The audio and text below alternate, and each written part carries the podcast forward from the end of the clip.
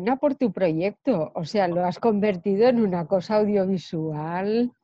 Bueno, muy interesante. Muchas gracias. Ana, pero muchas gracias a, todos, en concreto ahora a ti, como, como autora y por el apoyo que, habéis dado al proyecto desde el principio. Primero como libro, que es como empezó, ahora el libro es una parte y, seguimos y se sigue uniendo autores y, la verdad es que eh, suena a, frase hecha, pero e, es maravilloso, no te puedes imaginar todos, en todo momento, el apoyo que habéis dado. Sí, sí, bueno, no sé, en fin, por, mi parte, pues un placer colaborar contigo y con el proyecto y la idea del libro me pareció estupenda. Ah, y si en un momento es necesaria la cultura, es ahora. Sí. O sea, yo creo que más que nunca, porque de una situación como la que estamos viviendo, solo podemos salir con, con más formaciones, que no hay otra, otra posibilidad, ¿no? Entonces, bueno, o sea que ah, siempre, siempre se tiende a, en estos momentos de crisis a, dejar educación y cultura un poco al lado por parte de, estancias superiores y sin embargo es lo más importante. Yo creo que es lo único que nos puede sacar, como dices. Sí, y de hecho ha sido un, a mí me ha sorprendido, pero ha sido un clamor, digamos, social, ¿no? O sea, decir, bueno, la cultura tiene que estar en, en la base de todos los proyectos que se haga de rescate económico de la sociedad, etcétera, tiene que, o sea, no se puede dejar para, para, para el final o para una etapa posterior la cultura porque, porque es necesaria. O sea que, bueno, ahí estamos, ahí estamos. Sí, ahí vamos a ver. Pues voy a empezar preguntándote algo muy, muy Bien. ¿Por qué la literatura? Claro, porque la literatura, que es una, digamos, es una pregunta tan abierta, ah, pero eh, yo no recuerdo muy bien lo que, lo que te respondí cuando me pediste el texto, porque no lo tengo a mano. Pero en todo caso, bueno. ¿Cómo? Te, lo, enviaré las pruebas, por supuesto. Y... Estupendo. Lo, he buscado en el ordenador, lo debo tener en el despacho y como no puedo acceder al despacho, pues digo, bueno, pues no, no lo tengo. Pero en todo caso, ¿por qué la literatura?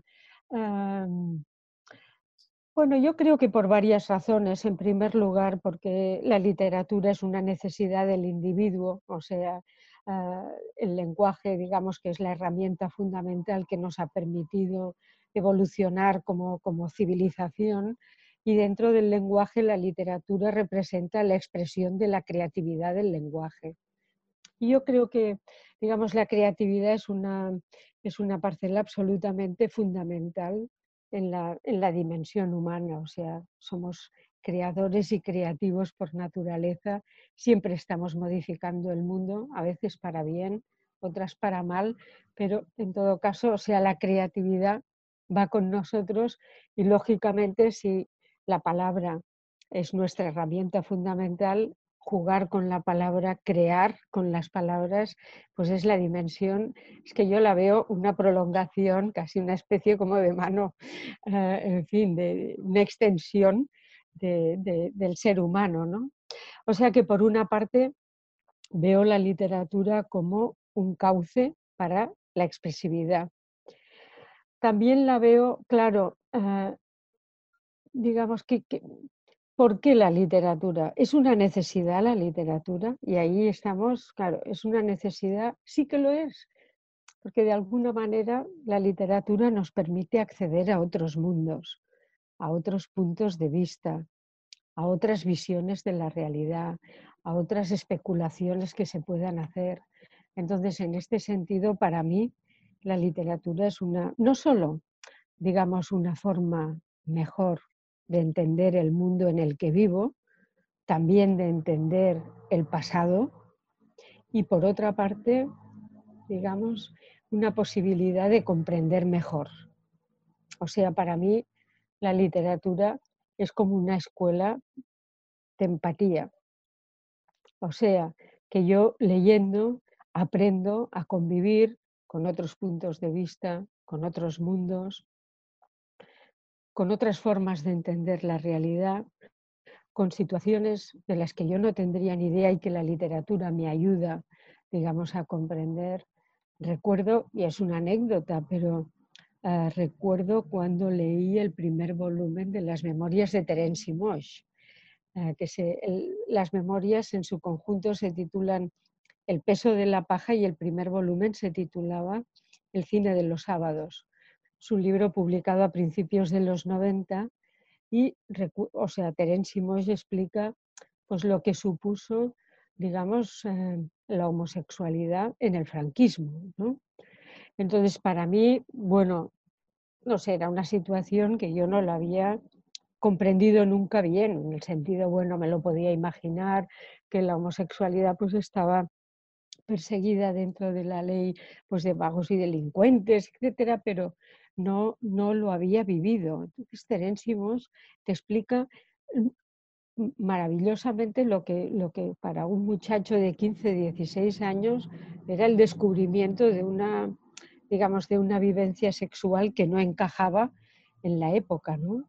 yo, o sea, comprendí aquello que de otra manera, pues yo no lo hubiera comprendido más que como un ejercicio mental, pero no como una vivencia, no digo como si me hubiera ocurrido a mí directamente, pero de alguna manera yo estuve en su piel, ¿no?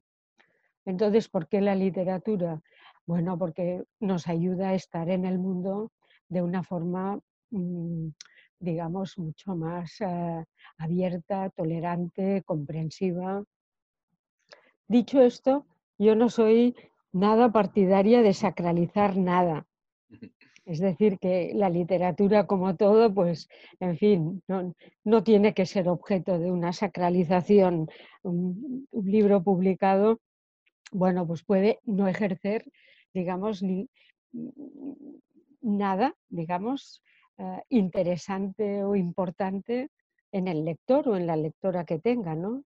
Pero si lo hace, pues entonces eh, digamos que eh, sus posibilidades, su mente se abre un poco más. Sí. No sé si respondo a tu pregunta. Claro que lo haces. Y, además, como dices, es una, pregunta eh, enorme, abierta. Es, una pregunta que seguiremos respondiendo a lo largo y ancho de, la vida y, el y en concreto del proyecto. De hecho, has, comentado y, y, escribiste en su momento también eh, que la pregunta al final es una pregunta muy retórica, es como ¿por qué la literatura? ¿Por qué vivir? Y ahí el proyecto se identifica absolutamente con tu respuesta, con esa idea de que se convierta en una pregunta retórica, para cuantos más mejor. Exacto. Sí, sí, sí. Estoy de acuerdo porque además, o sea, es una pregunta, digamos, que ofrece tantas respuestas como lectores pueda tener, ¿no? Entonces, en ese sentido, es una pregunta que, digamos, una respuesta que se actualiza cada vez que alguien la hace suya e intenta responder desde su perspectiva.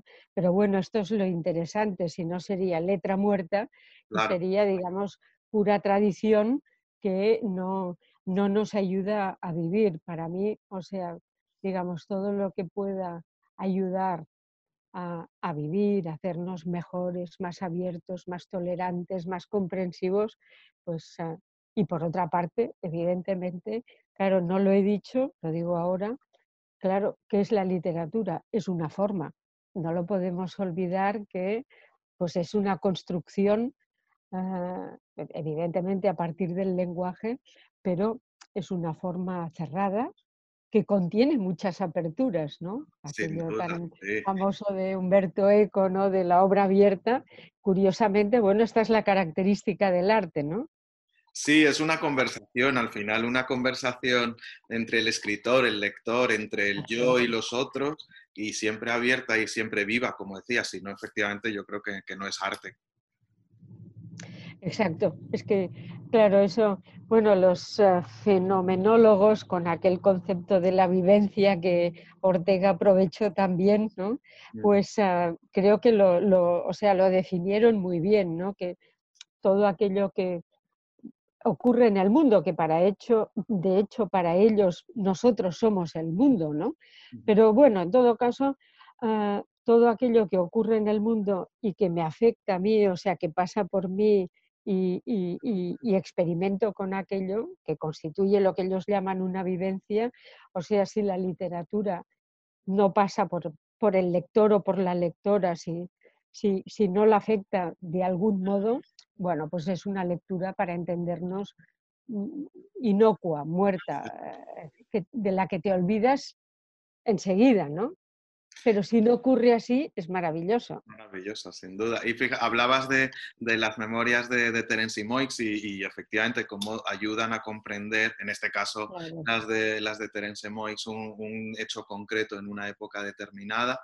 Pero bueno, en tu caso y en el tema de la memoria y de la literatura autobiográfica, eh, yo creo que es así, que podemos hablar con todos aquellos que nos han contado su vida desde un tiempo y un lugar a los que lo leemos desde este.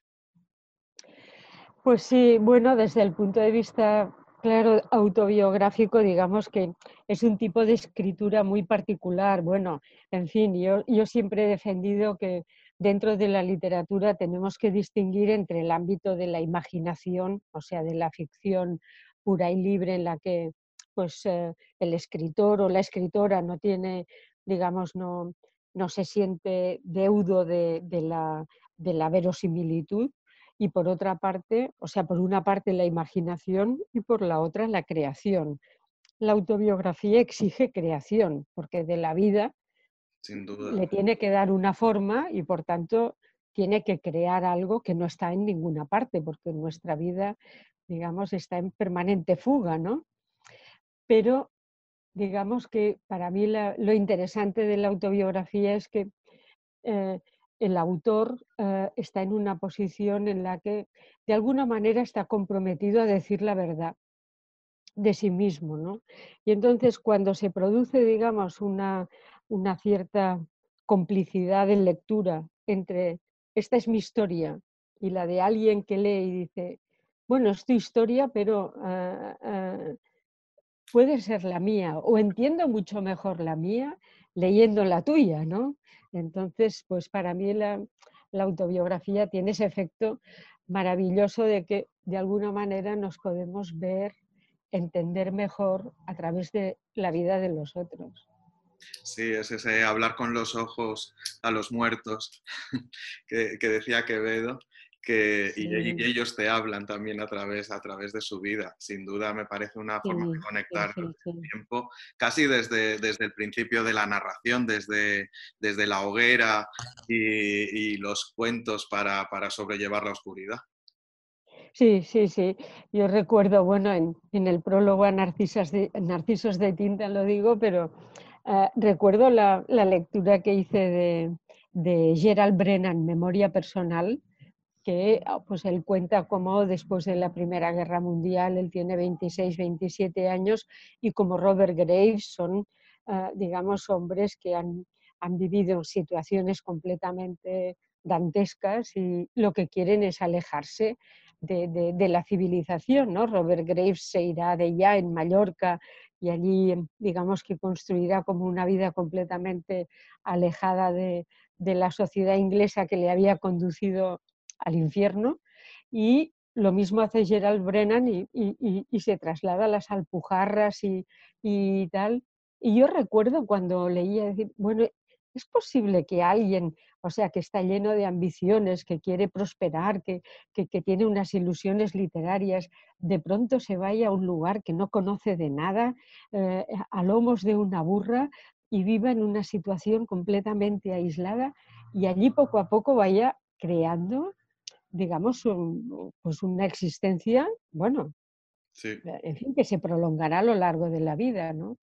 Entonces, bueno, ves cómo gente, otra gente, pues eh, lo que hace con su destino, ¿no? Y eso, no sé, yo lo encuentro pues apasionante en las autobiografías, ¿no? Ver cómo otros autores, eh, digamos, están en conflicto permanente, pero en fin, en lucha permanente con su propio destino. ¿no? Eso Ortega lo decía bien, ¿no? que la, vida es un drama en el sentido de que es un conflicto y, las historias de vida pues reflejan la naturaleza de ese conflicto.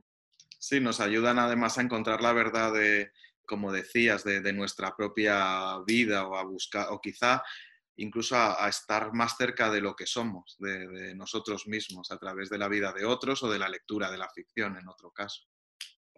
Claro, porque sí, en fin, otra, eh, antes decía que la literatura es una forma, ¿no? También podríamos decirlo, mm, sería lo mismo, pero desde otra perspectiva, la literatura es un punto de vista. Si tenemos que eh, aislar algo que es absolutamente imprescindible en el arte, es el punto de vista, la mirada que el artista tiene sobre algo, lo que sea.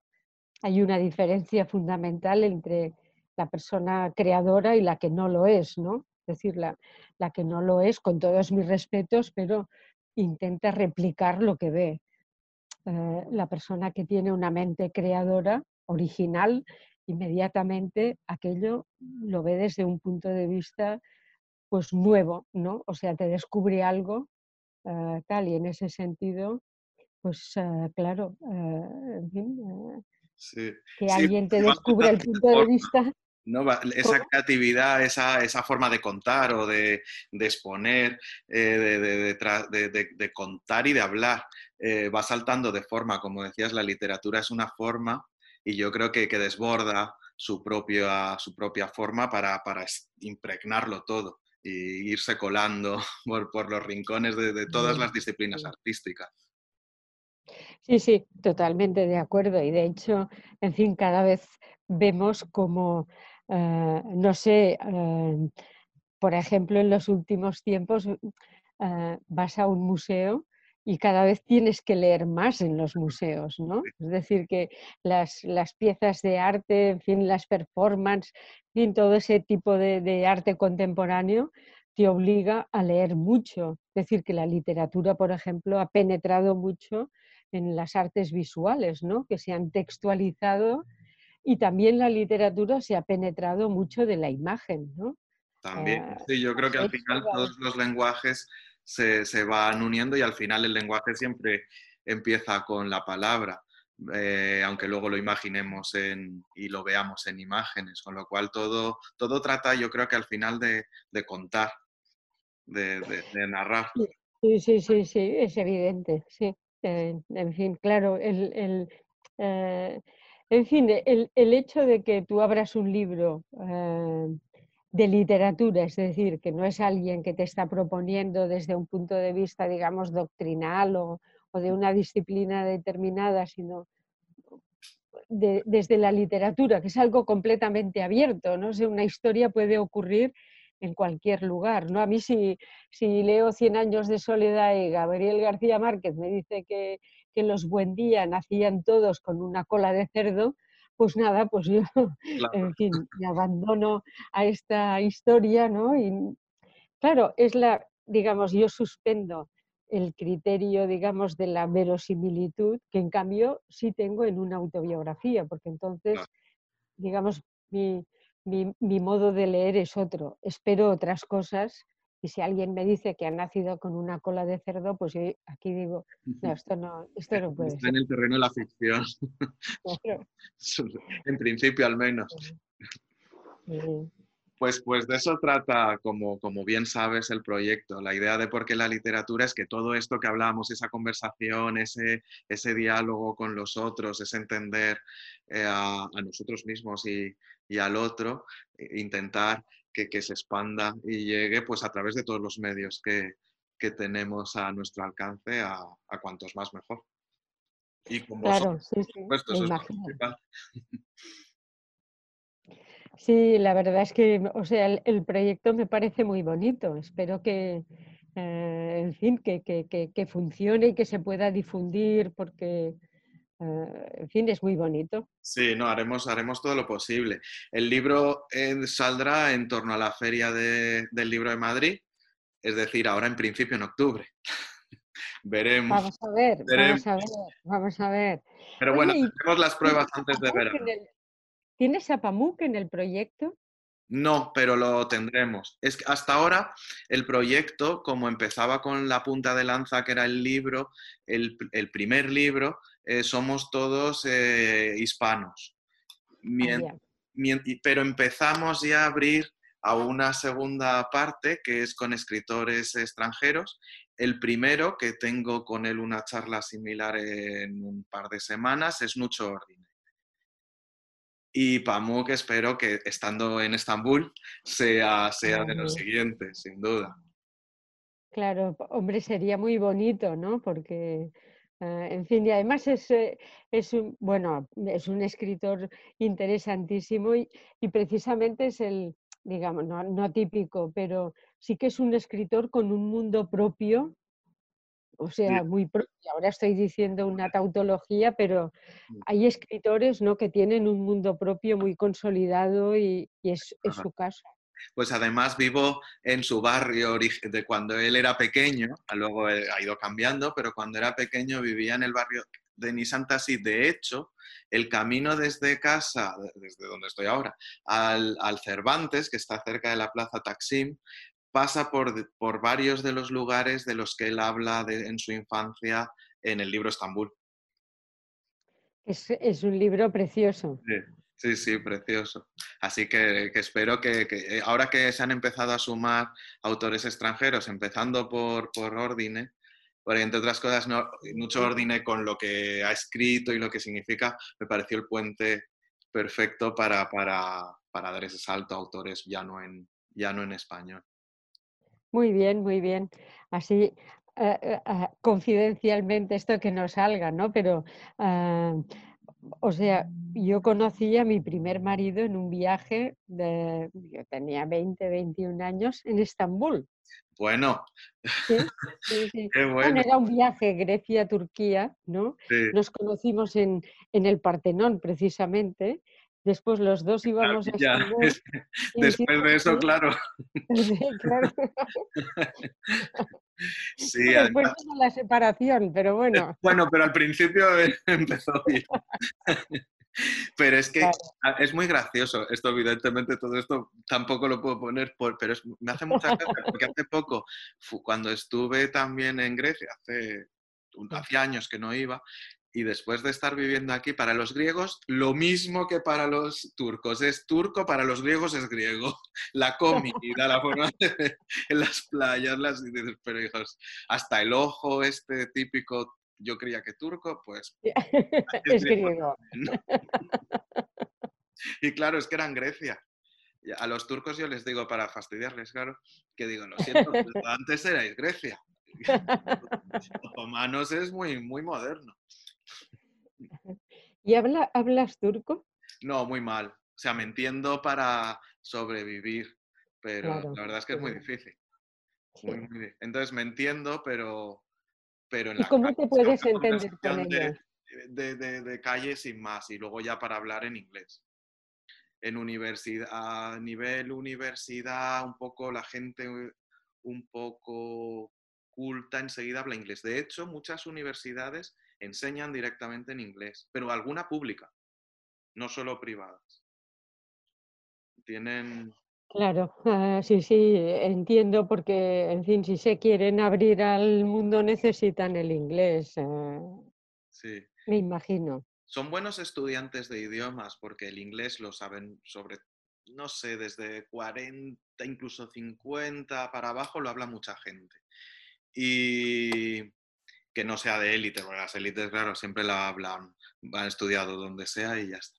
Y, español tiene muchísimo interés, les interesa mucho, más por América que por España, como es lógico, porque al fin y al cabo es más exótico y mucho más grande, pero, pero les interesa mucho y gusta muchísimo. Eh, tenemos un montón. creo porque yo, yo no he vuelto a Estambul, pero recuerdo que estuvimos eh, digamos, hablando con antiguos sefarditas, había una, mm. una colonia, digamos, muy, muy, en fin, que admiraba muchísimo todo lo español, que lo había heredado de sus antepasados y tal, y era muy bonito. Sí, es, eh, bueno, eso, lo primero, eso de que no has vuelto, va a haber que, habrá que solucionarlo. Cuando se, cuando se pueda volver a viajar, veremos cuándo, pero ya, ya organizaremos algo. Muy bien, me encantaría. no, además ah, trabajamos mucho con la Universidad de, Estambul, que tiene filología hispánica, y, puede ser un tema muy interesante hacerlo también con la contigo, Universidad de Barcelona. podemos hacer Sí, me, encantaría, me encantaría. Y, y, luego la comunidad sefardí sigue siendo muy, muy activa y muy importante. Ahora ya son casi todos o españoles o portugueses. Con la ley de nacionalidad somos ahora en Estambul 5.000 españoles. En realidad, 4.500, eh, 4.600 son sefardíes de nueva nacionalidad. Muy bien, de hecho, eh, en fin, bueno, eh, no sé, eso para recordar a Américo Castro que hizo tanto, ¿no? Por, por, recuperar, pues, la, en fin, aquella teoría suya de las castas y tal, pero creo que, que podríamos tener desde el punto de vista hispánico pues mayor interés por una comunidad que, que, siempre nos ha echado de menos. Sí, es verdad.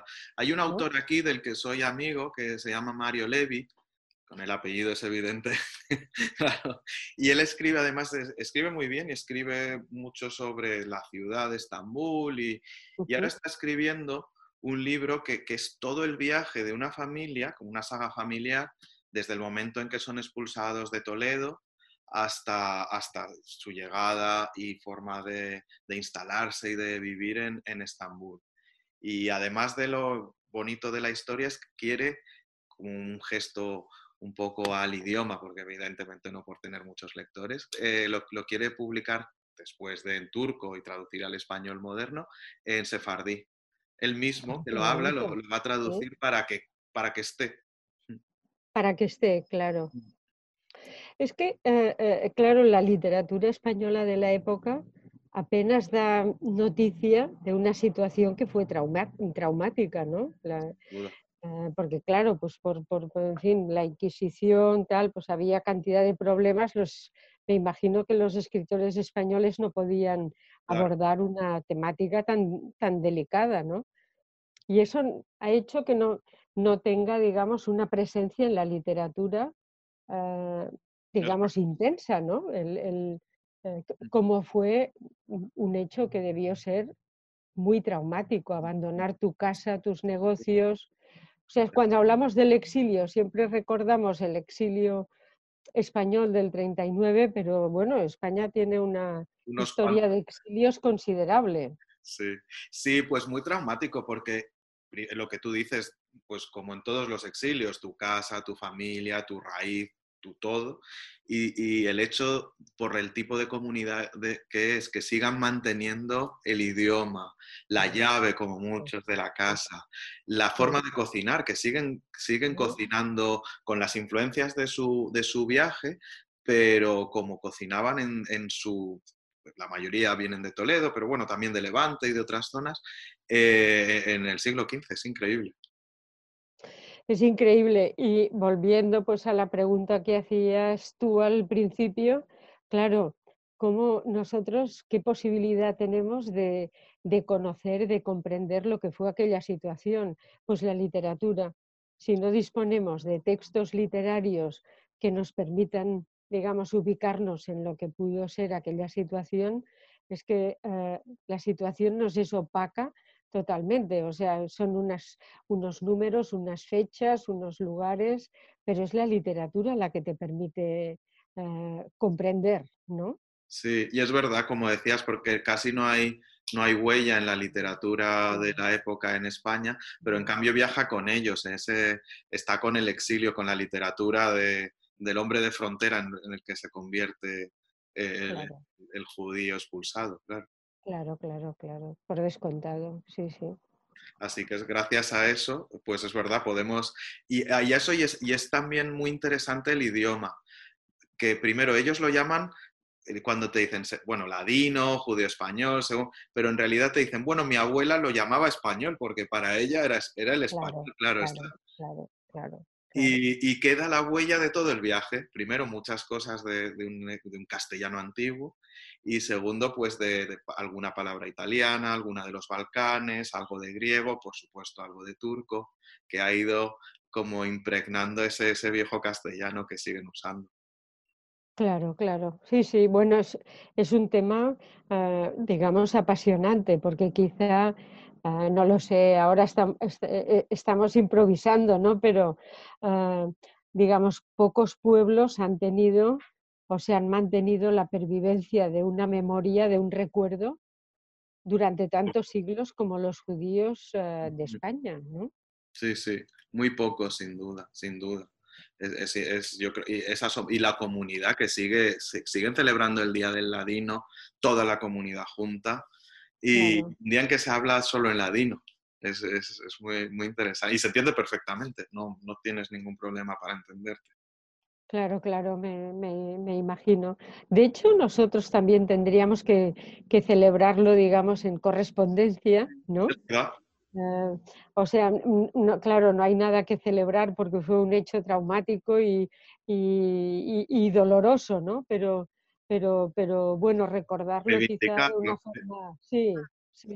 Sí. Nosotros aquí lo hacemos, pero aquí, claro. ¿Cómo? Perdona, aquí, aquí, en los lugares donde están, eh, eh, eh, lo hacemos, sí que celebramos con ellos el día, participamos y, y hay un sentimiento de, de, a pesar de todo, mantienen esa idea de identidad y de hermandad. Sí, sí, eh, por descontado, es que, en fin, mm, debió ser lo que decimos, es que, bueno, e, en fin, ¿para qué la literatura? Es que, ¿qué, qué, qué posibilidades tengo yo de comprender, por ejemplo, lo que significa un exilio? Mm. Pues leyendo libros de, de exiliados, ¿no? Autobiografías, memorias, tal, novelas, Uh, que, que, que, que, evocan, reconstruyen aquella situación. Y a mí como lectora me ayudan a comprenderla. Es que si no, no podría comprender mm. el, el, pasado, ¿no? Porque, claro, aunque la historia en los últimos años, a partir de, de Hayden White, bueno, y los anales, etcétera, en fin, defienden una manera de hacer la historia distinta, pero la historia nunca accede a la profundidad, digamos, de, de los seres humanos, ¿no?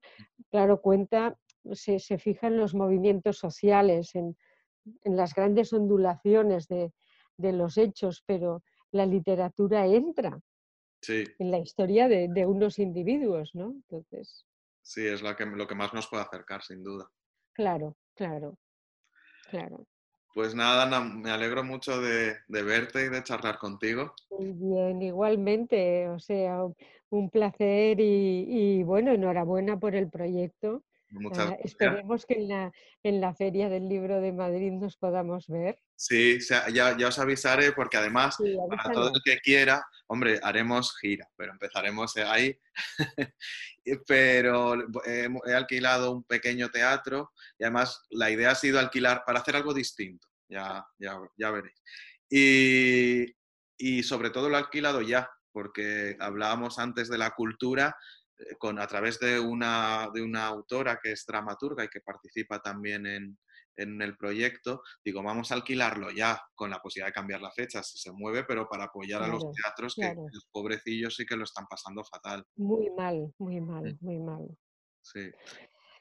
Pues uh, no sé, uh, en fin, uh, haremos lo posible para que después te vengas a Barcelona y lo presentes. Ten por seguro que a Barcelona iré. Ah, pues en fin, no se cuenta conmigo. Sois muchos los autores que allí estáis. Sí, es verdad. Sí, aquí hay muchos escritores. Sí, sin duda. Sí, sin duda. Pues, pues muchas gracias y, y bueno, vamos Muy hablando bien. y estamos en contacto. Un abrazo. Muy bien, Gonzalo, igualmente. Hasta luego. Chao, chao.